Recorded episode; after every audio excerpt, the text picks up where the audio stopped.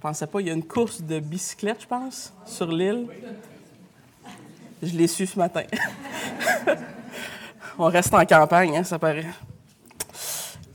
Néanmoins, je suis très heureux d'être parmi vous euh, ce matin. Ces os peuvent-ils vivre? Dans, selon le texte de Ézéchiel 36 et 37? Donc, je vous invite à tourner. On va regarder euh, des extraits de chacun de ces chapitres pour se concentrer un peu plus sur le, chapitre 37, qui vous sera probablement connu. C'est un chapitre assez connu de la, Bible. Ce matin, je veux faire tourner dans ce livre où on trouve une image extraordinaire de la rédemption et surtout de la puissance de la proclamation de la parole de Dieu. Ézéchiel, à la fin du chapitre 36 et jusqu'au, euh, jusque dans le chapitre 37, nous livre une prophétie qui porte un message beaucoup plus large que sa simple interprétation euh, littérale.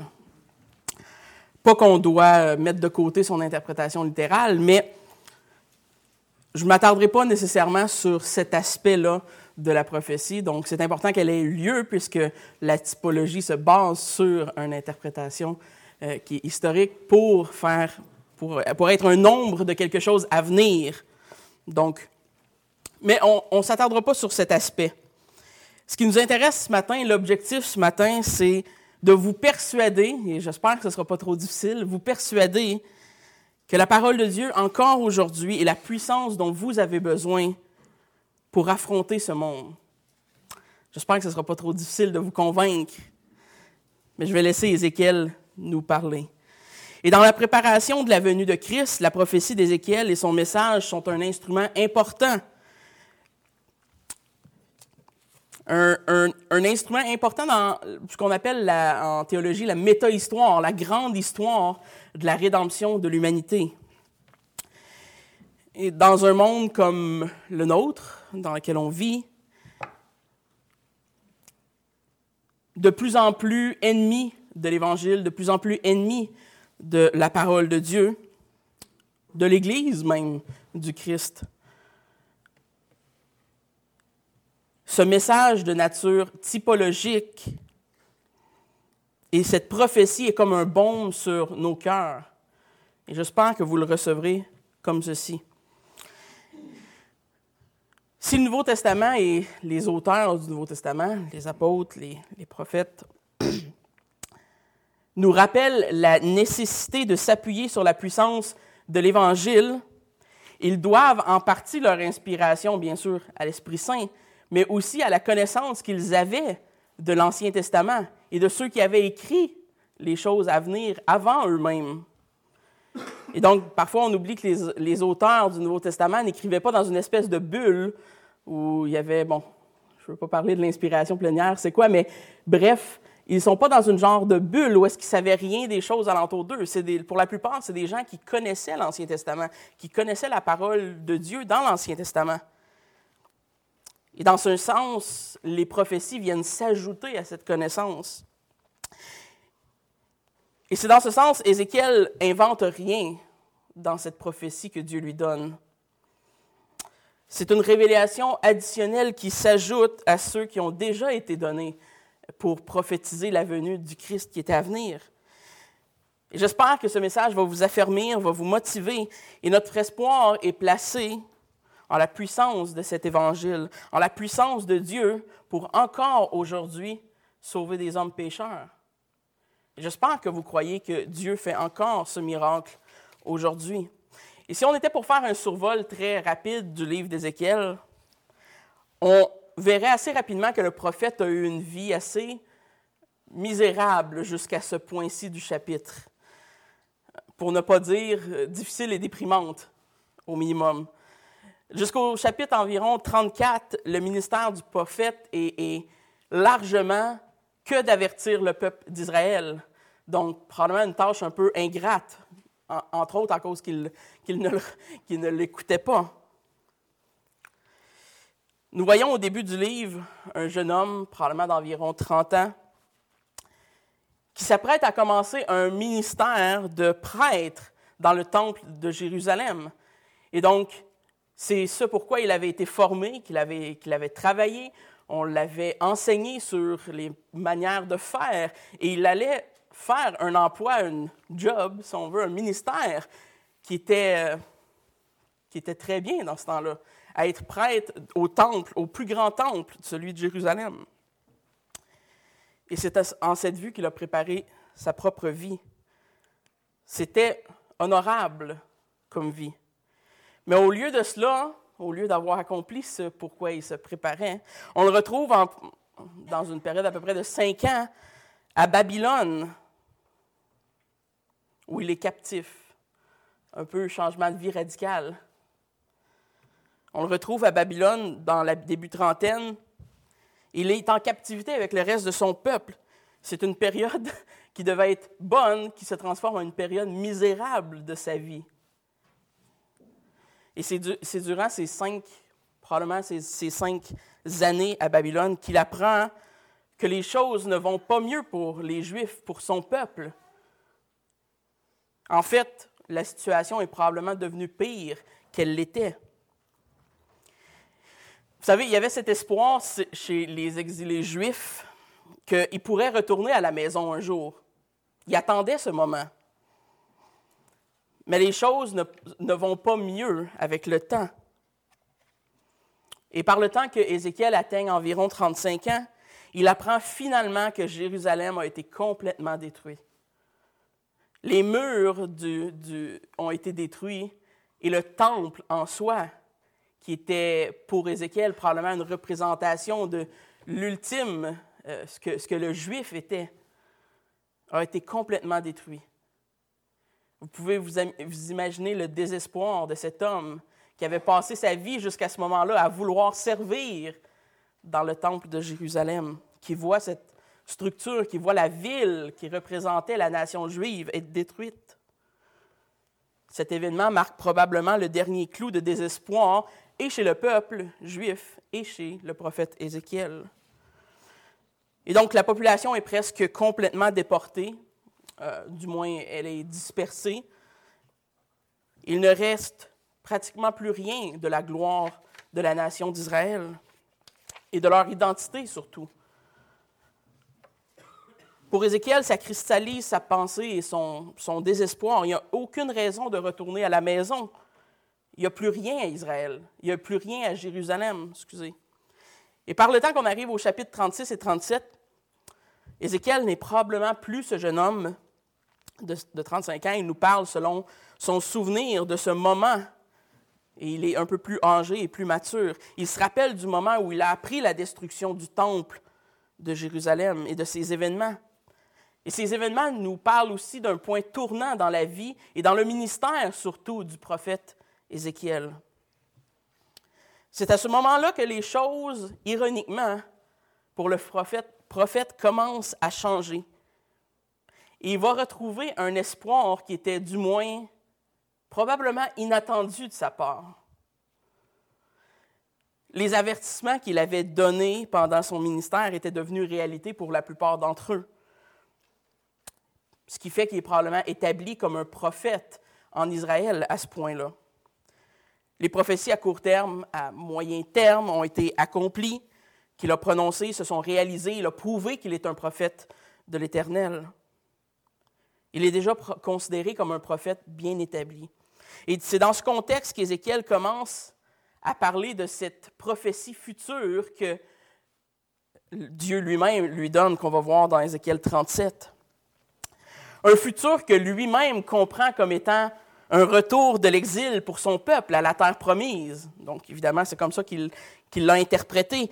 Et cependant, cette portion littérale de la prophétie est seulement une portion qu'on pourrait dire visible de l'iceberg. Les Perses vont vaincre les Babyloniens et vont redonner euh, aux Juifs le droit d'aller reconstruire le temple à Jérusalem. Cette portion littérale sera accomplie et le peuple sera encore plus satisfait de la prophétie d'Ézéchiel qui va être accomplie en ce sens. Mais ce serait de grandement limiter ce qu'on appelle le scope en anglais, la largeur de la signification de ce texte que de s'arrêter à cette interprétation. Le prophète fixe ses yeux sur quelque chose d'encore plus lointain.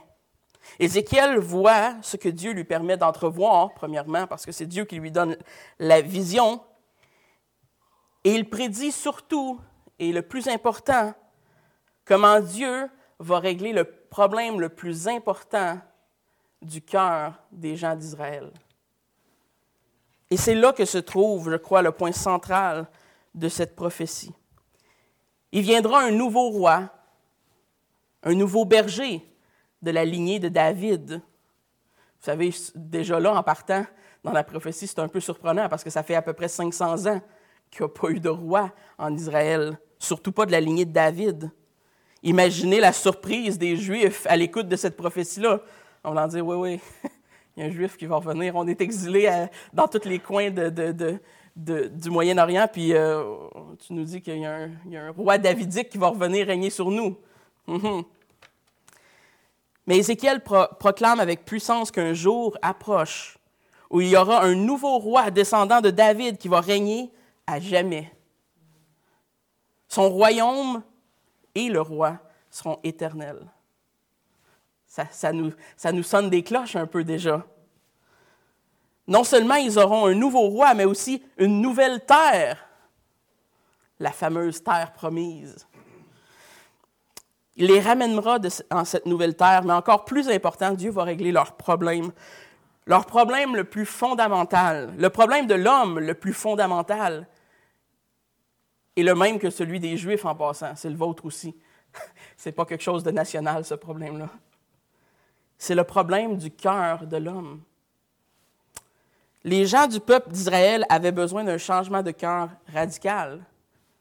Nous avons besoin d'un changement de cœur radical d'une révolution dans leur vie. Ils avaient besoin d'une révolution spirituelle et intime, profonde, plus que toute autre révolution politique ou culturelle qu'ils auraient eux-mêmes désiré. Parce que vous savez, c'est ce que le peuple d'Israël, c'est ce que le peuple juif attendait en, réalité. Ils attendaient une espèce de roi conquérant, un guerrier qui allait venir les libérer de cet esclavage babylonien ou égyptien ou tout à travers leur histoire. C'est ce qu'ils attendent. Mais pourtant, et Dieu le sait mieux que nous, ce n'est pas de ce roi qui avait besoin. Ultimement, c'est la résolution de ce problème fondamental de l'homme auquel Ézéchiel fait référence dans cette prophétie. Et finalement, il y aura un nouveau temple pour les adorateurs. C'est certains aspects qu'on voit dans la prophétie. Et je veux regarder le chapitre 36, puisque le chapitre 37 est, en réalité une partie ou une élaboration du chapitre 36. Nous devons donc un peu les prendre ensemble pour avoir une bonne idée euh, de l'image que Ézéchiel est en train de nous peindre. Commençons par regarder la promesse que Dieu fait au chapitre 36, verset 25.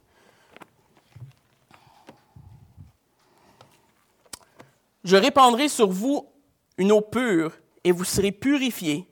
Je vous purifierai de toutes vos souillures et de toutes vos idoles.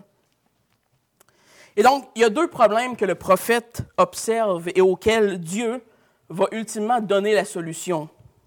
Premièrement, ils sont souillés et ils ont besoin d'être purifiés. Mais deuxièmement, ils sont désobéissants et ils ont besoin d'être réconciliés. C'est un langage qui ne nous est pas particulièrement familier.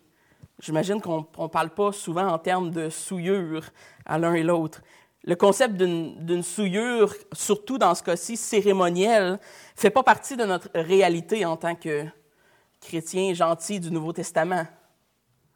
C'est difficile peut-être pour nous un peu de comprendre aujourd'hui. Mais cependant, on doit comprendre que dans l'Ancien Testament, les gens et les choses étaient désignés souvent comme impurs ou purs, comme sacrés ou profanes. C'était courant comme langage. On peut voir tous ces principes dans les instruments du temple, par exemple, le tabernacle, les rituels de purification dans diverses situations. Si on touchait un lépreux, si on touchait un mort, il y avait certaines choses qu'il fallait faire pour se purifier.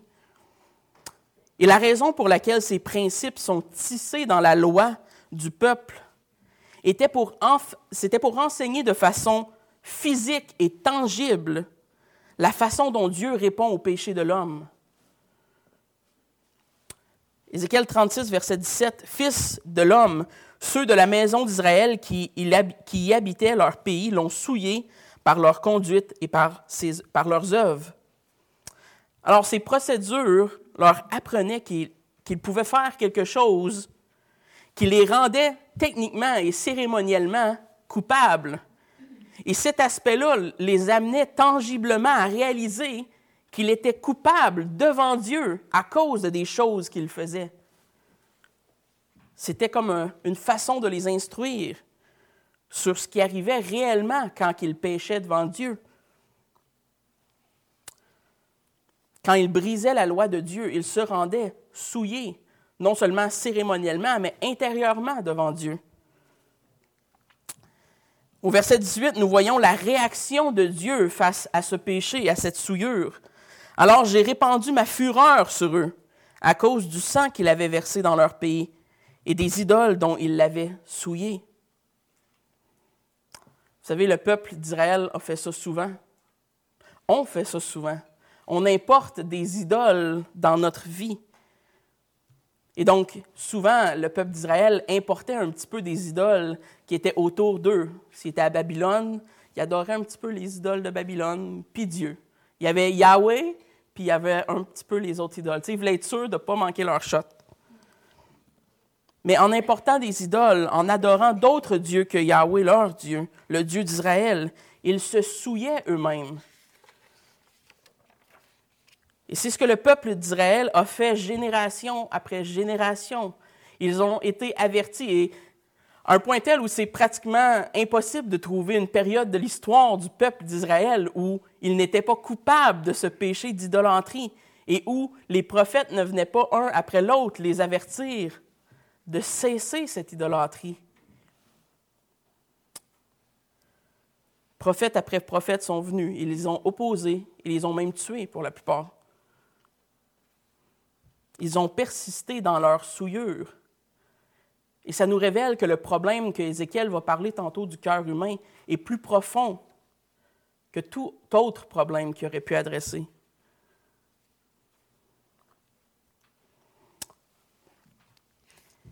Ils se sont comportés de façon générale comme les peuples païens qui étaient autour d'eux.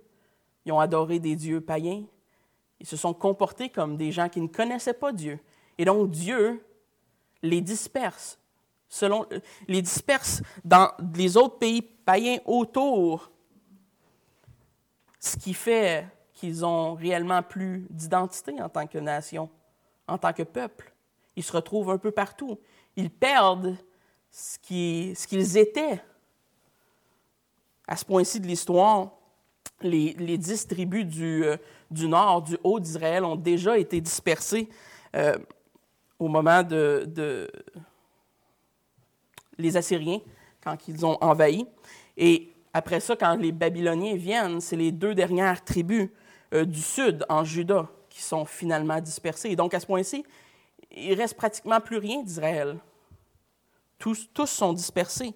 Ils n'ont plus d'identité. Ils font littéralement partie des peuples. Ils ont été absorbés par les peuples païens qui étaient alentour d'eux. C'est là que c'est intéressant de voir des histoires comme celle de Daniel, je ne rentrerai pas dans les détails, mais c'est le contexte de Daniel. Ils sont souillés et ils ont besoin d'être purifiés. C'est leur premier problème. Et ce que Dieu promet, c'est qu'il va faire quelque chose qui va changer cette situation, qui va les purifier, mais qui va les purifier de l'intérieur. Leur cœur et leur impurité passée seront effacés et parfaitement pardonnés. Deuxièmement, ils sont désobéissants et ils ont besoin de réconciliation. vous savez, ce n'est pas une caractéristique malheureusement qui est unique au peuple d'Israël. Nous sommes rebelles et nous avons besoin de réconciliation aussi. Mais les gens du peuple avaient un cœur de pierre. On le voit dans Ézéchiel 36, versets 26 et 27. Je vous donnerai un cœur nouveau et je mettrai en vous un esprit nouveau. J'ôterai de votre corps le cœur de pierre et je vous donnerai un cœur de chair. Je mettrai mon esprit en vous et je ferai en sorte que vous suiviez mes ordonnances et que vous observiez et pratiquiez mes lois. Les prophètes se sont suivis, comme j'ai dit, en Israël, et un après l'autre, le peuple les ont rejetés, les ont méprisés, ne les ont pas écoutés. Leur cœur était un cœur de pierre. Et les avertissements que les prophètes leur ont donnés, que Dieu lui-même leur donnait, étaient comme des paroles insignifiantes, qui n'avaient aucun impact sur leur cœur, leur vie. Je ne sais pas si vous avez déjà essayé de parler une roche. C'est comme ça que c'était. Plus tôt dans le livre d'Ézéchiel, Dieu dit au prophète que le peuple aimait venir à Ézéchiel puis l'écouter. Il aimait ça, comme on aime aller voir des motivateurs ou des comédiens. On aime les entendre parler. Et Dieu dit à Ézéchiel, il parle, tu parles et il écoute ta voix. Et ta voix est comme celui des oiseaux au matin. Pour eux, ça s'arrêtait là. C'était comme une belle voix mielleuse qui dit des belles choses, mais ça ne veut rien dire. Ils entendaient le son, mais ils n'écoutaient pas le message. Le message ne pénétrait pas plus loin que dans leurs oreilles. Mais ce que Ézéchiel promet par cette prophétie, ce que Dieu promet par cette prophétie, c'est que cette fois-ci, Dieu ne les purifiera pas seulement de l'extérieur, mais aussi de l'intérieur, qui va régler le problème de cœur, le cœur de roc qui est dans chacun de nous. Le nouveau cœur que Dieu va y placer, parce qu'il va remplacer ce cœur de roc, va être un cœur de chair, qui est évidemment une image d'un cœur qui, répond, qui bat, qui, euh, qui écoute la voix de son maître, qui veut obéir à la loi de Dieu. Et remarquez, c'est intéressant de voir que c'est Dieu lui-même qui décide de régler ce problème de l'homme. Ce n'est pas Ézéchiel qui lui demande, ce n'est pas le peuple qui lui demande. En fait, probablement que les deux étaient incapables de lui demander. C'est Dieu lui-même qui prend l'initiative de régler ce problème fondamental. Ce n'est ni de la volonté du peuple, ni de la volonté du prophète, mais de la volonté de Dieu qui a la puissance pour accomplir la promesse qu'il fait. Dieu nous révèle son diagnostic du peuple et de l'humanité de façon générale. Le problème, c'est qu'on est rebelle et qu'on a un cœur de roche. Et la solution, c'est Dieu qui va la donner. Nous ne sommes pas seulement malades. On n'est pas juste des malades quand on est des, gens qui ne croient pas en Dieu. On n'est pas juste des malades qui ont besoin d'être traités. On est des, des morts qui ont besoin d'être ressuscités. C'est une condition particulièrement difficile à traiter, qui ne peut pas être traité par un médecin conventionnel. De par nature, nous sommes l'objet de la colère de Dieu. Mais Dieu nous promet de s'occuper de cette situation. Et maintenant, c'est dans ce contexte-là qu'on arrive à Ézéchiel 37 au chapitre 37, où Dieu révèle plus spécifiquement les moyens qu'il va utiliser pour apporter la solution à ce problème fondamental que de l'homme. Alors Dieu promet un nouveau roi, il promet une terre restaurée, un peuple renouvelé. C'est quand même beaucoup de promesses. Et certainement que cette prophétie est reçue avec un certain scepticisme à cause du contexte particulier dans lequel le peuple d'Israël se retrouve. Aujourd'hui, on a le luxe de regarder cette prophétie, de se dire, ben oui, mais c'était pas juste à vous que ça s'adressait. mais probablement que eux, à ce moment-là, l'ont pas compris comme ça. Évidemment, ça fait partie du luxe d'avoir le Nouveau Testament, la pleine révélation de Dieu en avant de nous. Au chapitre 37, dans une, 37, dans une vision, Dieu transporte le prophète Ézéchiel dans la vallée de la mort, Baca. Ézéchiel 37, 37 1 se lit la main de l'Éternel fut sur moi, et l'Éternel me transporta en esprit et me déposa dans le milieu d'une vallée remplie d'ossements. Ézéchiel voit une scène qui est dramatique au minimum. Des ossements secs partout, très sèches et d'une très grande multitude, digne d'un film d'horreur moderne. Il faut aussi comprendre que pour un juif, l'idée même d'être en présence de des ossements humains non enfouis était comme. Euh, c'était inadmissible, c'était quelque chose qui était inapproprié. Parce que d'avoir des restants humains qui n'étaient pas enterrés, c'était un signe indigne, parce que ces gens-là ne méritaient pas d'être enterrés. Donc, c'était inconfortable au minimum comme situation pour le prophète Ézéchiel. Mais pourtant, c'est là que le Seigneur le place, c'est là que le Seigneur l'amène. Les ossements non enterrés étaient réservés pour des gens indignes.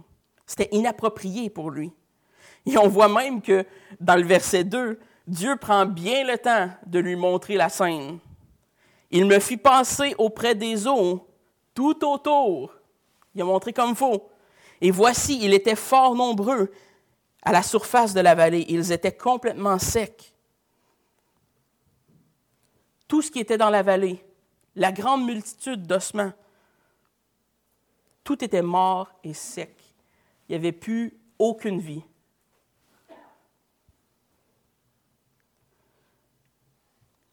Et Dieu pose une question au prophète à ce point-ci. Verset 3. Il me dit, Fils de l'homme, ces os pourront-ils revivre? Je répondis, Seigneur éternel, tu le sais. Ézéchiel, il est, wise. Quand, quand, Dieu te pose une question, c'est souvent parce qu'il a la réponse. tu le sais. C'est aussi, si jamais vous ne savez pas quoi dire à quelqu'un, c'est une bonne réponse. Tu le sais, la réponse à ta question. Non, mais c'est intelligent puisqu'il sait très bien que, humainement, ces os-là n'allaient pas revivre. Mais il connaît aussi son Dieu. Il sait que son Dieu est le Dieu créateur, le Dieu qui a créé l'homme et la femme depuis le début dans la Genèse. Ézéchiel connaît cette histoire de l'humanité. Et donc, il est un peu pris entre euh, l'écorce et l'arbre. Il ne sait pas trop quoi répondre. Mais vous savez, ces ossements secs qu'Ézéchiel est en train de regarder, c'est nul autre qu'une image que ça représente d'être sans espoir devant Dieu et d'être mort spirituellement. C'est une image du monde. Bon, oui, dans le contexte, c'est Israël, mais c'est une image de la mort spirituelle, qui existe dans l'homme, dans son état cœur de roche. Qu'est-ce qu'il y a de plus mort que des os secs, très secs, que ça fait longtemps qu'ils sont morts? Il n'y a pas grand-chose de plus mort que ça. Dieu dit à Ézéchiel quel moyen spécifiquement il va utiliser pour apporter une résurrection, littéralement une résurrection, une restauration, une, euh, une nouvelle création dans ses os. Et ces moyens sont la parole de Dieu et l'Esprit de Dieu. Vous savez, certains auteurs ont décrit la prédication de la parole de Dieu comme de l'art de parler à des hommes dans leur sommeil ou dans leur mort. Et parfois, quand on proclame la parole de Dieu, et je ne parle pas juste des prédicateurs comme moi, je parle de chacun de nous en tant que témoin du Seigneur, quand on proclame la parole de Dieu, on le fait à des ossements morts, à des hommes qui sont morts, qui sont secs, qui ont un cœur de roche, qui sont rebelles, qui ont besoin de réconciliation. Et cette même résurrection des ossements que l'on va voir peut être recréée dans leur propre vie. Ézéchiel 37, verset 4. Il me dit, Prophète, prophétise sur ces os et dis-leur, ossements desséchés, écoutez la parole de l'Éternel. Voici une tâche quelque peu ardue et quelque peu étrange. Je vous avoue que j'ai jamais eu à prêcher devant des os, mais j'imagine que son public était, euh, comment dire, froid. J'imagine mal, mal comment Ézéchiel peut avoir même considéré prêcher à ses os, mais Dieu lui demande de le faire. Et il croit Dieu. Et Dieu lui dit même quoi prêcher exactement. Il dit, écoutez la parole de l'Éternel.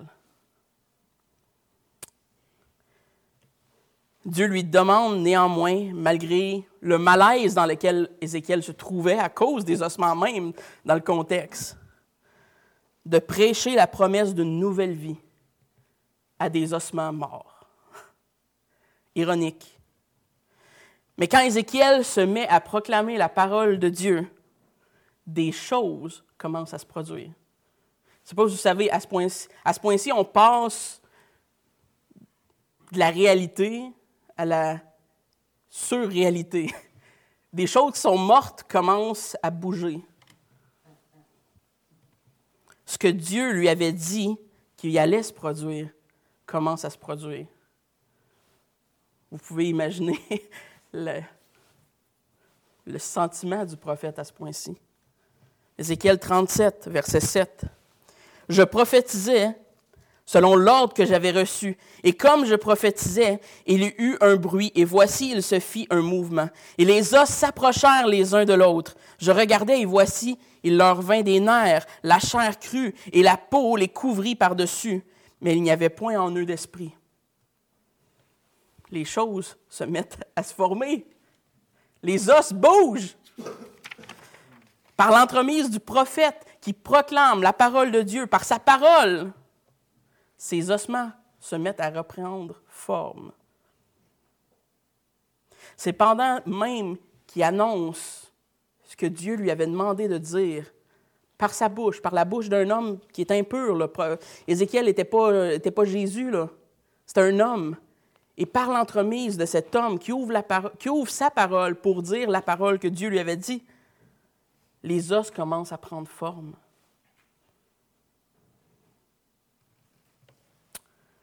La leçon me semble évidente.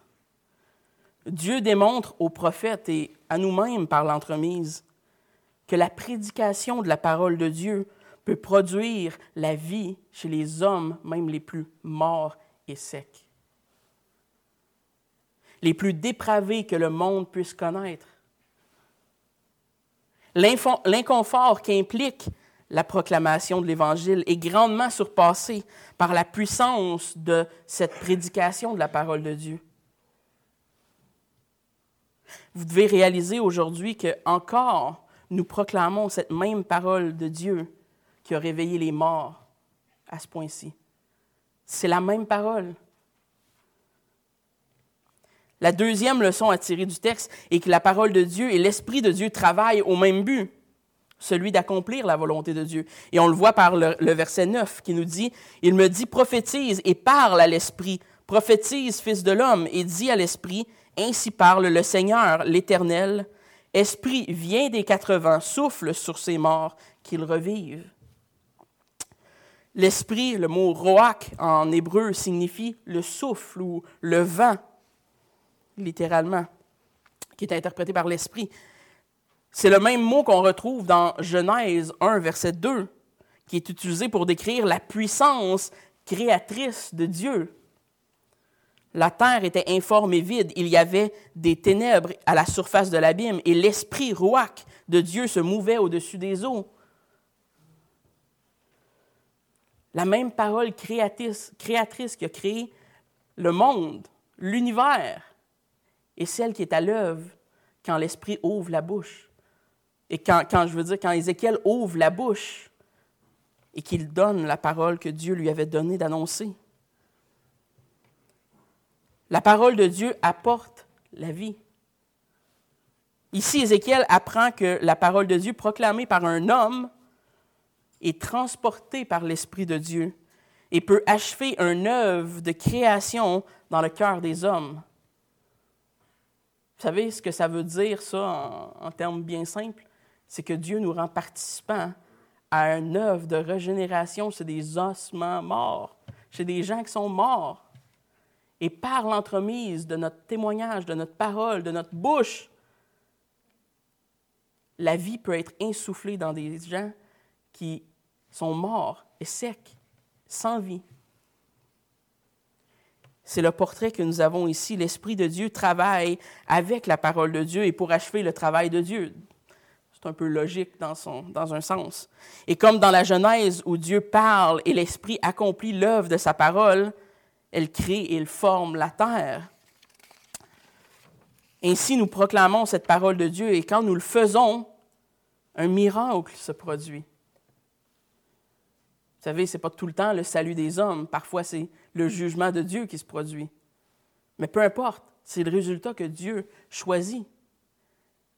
Et c'est pourquoi la parole de Dieu dit que la parole de Dieu ne revient jamais à lui sans effet. Vous savez, le rejet de l'homme à entendre la parole de Dieu est aussi à la gloire de Dieu. Les vases d'argile, comme les vases d'honneur dans Romains, sont tous deux à la gloire de Dieu.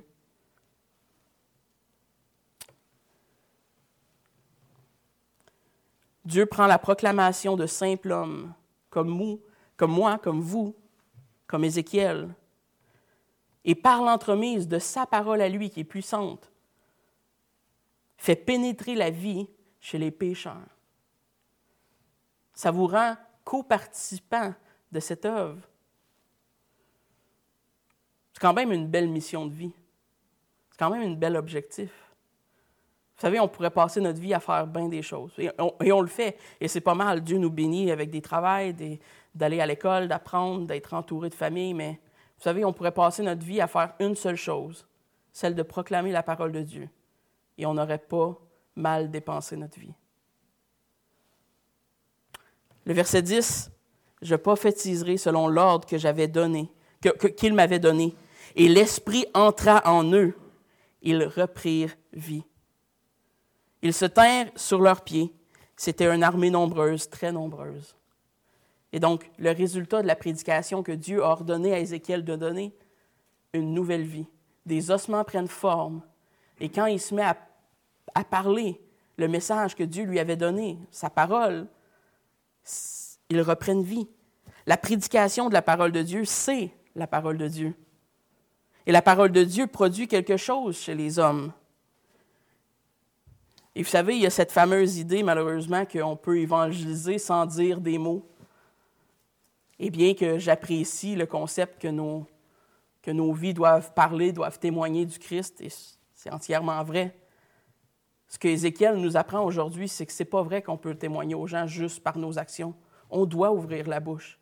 Et je suis désolé si vous êtes très timide, mais ce que Dieu nous appelle à faire, c'est d'ouvrir la bouche, de parler la parole de Dieu. Parce que ce que, les gens ont besoin d'entendre, c'est une parole qui renouvelle leur vie, leur cœur de pierre et le transforme en cœur de chair. Il y a seulement la parole de Dieu qui peut avoir cet effet. Ce n'est pas une recette magique, ce n'est pas quelque chose qu'on on, manigance humainement pour apporter les gens le dimanche à l'église. C'est Dieu qui fait le travail. Tout ce qu'on a à faire, c'est d'ouvrir la bouche et de proclamer Christ. Et vous savez, des fois, on se casse le bessic pas mal avec des, des façons de faire, des méthodes, des formules d'évangélisation, puis il y en a qui sont développées à chaque année. Là. Mais c'est très simple, l'évangélisation. Ouvrez la bouche et dites la vérité. Parlez de Jésus-Christ qui restaure un cœur de pierre, qui restaure l'âme d'un pécheur comme vous étiez et lui donne la vie. C'est très simple. Et pourtant, c'est très tranchant. Mais ce qui est bon, c'est que le résultat va soit être un miracle de renouvellement et de régénération, ou un rejet et un jugement de Dieu. Mais la prédication de la parole de Dieu produit toujours quelque chose. Sa parole a toujours un effet. Elle produit ce que Dieu déclare qu'elle va produire essentiellement, soit le miracle d'une nouvelle vie ou le jugement d'une condamnation éternelle. Et c'est pourquoi la prédication de la parole de Dieu doit et va rester, je crois, le noyau central de ce que l'Église fait à tous les dimanches, de proclamer la parole de Dieu. Et c'est pourquoi c'est important de le faire. Et c'est important d'insister que nos cultes restent centrés sur la prédication de la parole de Dieu, que nos vies personnelles, que ce soit au travail, aux études ou à la retraite, soient centrées sur la parole de Dieu. Et comment vous allez faire ça pratiquement dans vos vies? Ben là, je ne peux pas vous donner toutes les réponses. Ce sera à vous de, de voir devant le Seigneur comment vous pouvez utiliser votre temps, vos vies, vos énergies pour cette proclamation. La troisième et dernière leçon qu'on tire du texte, c'est que le travail, que Dieu accomplit son travail en l'homme. On voit au travers les chapitres 36 et 37 un thème qui est clair. le travail de Dieu à l'intérieur de l'homme ou au travers de l'homme. Dieu renouvelle la vie de son peuple.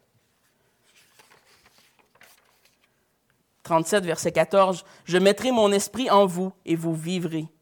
Je vous rétablirai dans votre pays et vous saurez que moi, l'Éternel, j'ai parlé et agi, dit l'Éternel. L'œuvre de récréation au chapitre 36 et de résurrection au chapitre 37 sont le même travail de Dieu. Nouvelle création et résurrection sont tous deux l'œuvre de Dieu. Quand un pécheur vient à Dieu, il est littéralement créé à nouveau, régénéré. Comme Jésus dit lui-même à Nicodème dans le Nouveau Testament, on doit être né de nouveau. Pour ça qu'en anglais, souvent, ils appellent les, born again Christians, les chrétiens nés de nouveau. Personne ne peut entrer dans le royaume, dans cette nouvelle terre, avoir ce nouveau roi éternel sans être né de ce même roi. Dieu nous a créés corps et âme. Et la promesse qu'il fait à Ézéchiel, il prophétise qu'un jour, ultimement, après avoir renouvelé notre âme, le corps sera aussi glorifié. Il y aura une résurrection finale et physique. Vous savez, c'est une bonne nouvelle pour ceux d'entre nous qui avaient une idée du ciel qui était comme un peu plus euh, comme on, des vagues ou euh, du vent qui flotte, puis c'est comme euh, ésotérique un peu, puis on ne sait pas ce qui va se passer. Non, le Seigneur nous dit qu'il va avoir une recréation littéralement physique. On on va pouvoir toucher des choses. Je ne sais pas à quoi ça va ressembler ultimement, mais je fais confiance à Dieu quand il nous dit ce qu'il nous dit. Et il va littéralement recréer et glorifier nos corps. L'ouvrage de Dieu commence par une résurrection de nos cœurs et se termine par une résurrection de nos corps. C'est comme une loupe qui finit bien. Nous sommes une évidence. Vous savez, ceux qui sont, ceux qui sont chrétiens ici ce matin, j'espère que c'est vous tous, nous sommes une évidence de la phase 1 que Christ, par son salut, a ressuscité notre âme, nous a donné un cœur de chair qui est prêt à écouter sa loi, à entendre le message de son Maître et de lui obéir. Et on est aussi une évidence que puisque la phase 1 a été accomplie, la phase 2 s'en vient et qu'on peut avoir espoir qu'un jour on va être de retour avec notre Christ, notre roi. Et c'est ce qu'il promet d'ailleurs dans la, dans la prophétie plus tard. L'ouvrage que Dieu commence par la résurrection de nos cœurs se termine par la glorification de nos corps. Et on est une évidence vivante de ce principe. Je vais lire Ézéchiel 37, versets 24 à 28. Mon serviteur David sera leur roi. Ils auront tous un pasteur. Ils suivront mes ordonnances, ils observeront mes lois et mettront en pratique. Ils habiteront le pays que j'ai donné à mon serviteur Jacob et qu'ont habité vos pères. Ils habiteront, eux, leurs enfants et les enfants de leurs enfants à perpétuité. Et mon serviteur David sera leur prince pour toujours. Je traiterai, avec eux une alliance de paix. Il y aura une alliance éternelle avec eux. Je les établirai, je les multiplierai, et je placerai mon sanctuaire au milieu d'eux pour toujours. Ma demeure sera parmi eux et je serai leur Dieu, et ils seront mon peuple. Et les nations sauront que je suis l'Éternel qui sanctifie Israël, lorsque mon sanctuaire sera pour toujours au milieu d'eux. Je vois mal comment on peut lire ça et interpréter Israël comme étant Israël national. Pour moi, c'est très difficile. Pour moi, c'est évident que c'est clairement une prophétie qui s'applique à plus que l'interprétation littérale du texte. Le roi David, vous savez, n'était pas éternel. Il n'est pas encore vivant, il est mort, David. Donc, clairement, le texte nous parle du vrai roi David, d'une sorte de typologie. On sait que David est employé comme un type, comme un nombre de ce que Christ allait venir et faire. Il parle donc du vrai roi David, celui qui est éternel, celui qui a, la vraie nation d'Israël, le vrai peuple de Dieu et le vrai royaume qui est éternel. Celui qui vient pour libérer son peuple, c'est Christ. Et le moment où il libère son peuple, c'est à la croix. Et c'est une image glorieuse du travail que Jésus-Christ va venir accomplir sur cette croix qui est prophétisé d'avance par le prophète Ézéchiel dans ses versets. Bien sûr, on ne parle pas de la croix, mais on en comprend que c'est, c'est, ultimement ça vers quoi ça pointe. Christ vient comme étant ce roi que Israël a toujours eu besoin, mais qu'ils n'ont jamais eu. Ils ont eu beaucoup de juges, ils ont eu beaucoup de prophètes, ils ont eu beaucoup de rois terrestres, mais ils n'ont jamais eu le roi qui avait besoin. Et Jésus-Christ vient comme étant ce, roi. Il vient comme celui qui garde la loi, qui obéit au commandement parfaitement et qui accomplit la prophétie glorieuse d'Ézéchiel une fois pour tout. Au verset 35, on lit, euh, euh, chapitre 36, verset 35, et l'on dira, cette terre dévastée est devenue comme un jardin d'Éden. Ces villes ruinées, désertes et abattues sont fortifiées et habitées. L'espoir n'est pas seulement d'une nouvelle Jérusalem physique. Elle n'est pas seulement de retourner à Israël, à Israël pour renouveler le temple, pour rebâtir le temple, ce qu'ils vont faire d'ailleurs, mais elle est bien plus grande encore c'est littéralement un retour au Jardin d'Éden. La fin va être comme le commencement, mais encore mieux et parfait à cause de ce que Christ va avoir accompli à la croix. Dans ce sens, Ézéchiel nous dit que ça va être comme un jardin d'Éden. Quand le Christ prêche le message sur les béatitudes dans Matthieu 5, il dit Heureux les débonnaires, car ils hériteront de la terre. De quelle terre il parle? Il ne parle pas de la terre physique. Il parle de la nouvelle terre, de la terre promise, la terre promise. Pas de Canaan, mais de ce que, Canaan signifie ultimement. Notre terre promise, celle du peuple, celle dans laquelle le nouveau roi va régner éternellement il y aura une recréation et un renouvellement, non seulement de notre âme, mais de notre corps et aussi de cette terre, qui sera glorifiée et transformée comme le Jardin d'Éden. C'est quand même excitant comme espoir. Moi, ça m'encourage en tout cas. Ce que Ézéchiel prophétise, Christ est venu l'accomplir. Et nous pouvons aujourd'hui voir la pleine signification de cette prophétie qui est accomplie au travers Jésus-Christ. Et c'est un privilège qu'on a dans l'histoire, nous, en tant qu'Église du Nouveau Testament, de comprendre tout ce message, tout le, scope, l'étendue du message. La résurrection de Christ est le, est le premier accomplissement d'Ézéchiel 37. Il y a eu une résurrection spirituellement, spirituelle des morts à la vie, et celle-ci va être suivie d'une résurrection finale des corps. Ce qu'on appelle en théologie la consommation finale, où Christ revient et que tout est régénéré par lui. Et d'un côté, il y a ceux qui l'auront rejeté, qui seront restés dans la rébellion, qui vont subir la colère de Dieu éternellement. Le juste, le juste fardeau de leur péché et ceux qui ont, qui ont mérité ce même fardeau, ce même justice, mais qui auront reçu la grâce au lieu. Et ça, c'est nous, c'est son Église, c'est la vraie Israël, le vrai peuple de Dieu qui va régner sur la vraie terre promise avec le vrai roi éternel. Et gloire à Dieu qui vient vers des hommes et qui parle au travers des vases d'argile comme nous sommes. Vous êtes, comme le prophète Ézéchiel a été utilisé dans cette prophétie, vous êtes appelés à ouvrir vos bouches et à proclamer cette parole de Dieu qui peut susciter littéralement une régénération chez les gens. Ouvrez la bouche, soyez des proclamateurs de cette puissante parole de gloire qui peut restaurer l'âme d'un homme. Et quand vous ne le faites pas, repentez-vous, Dieu vous pardonne.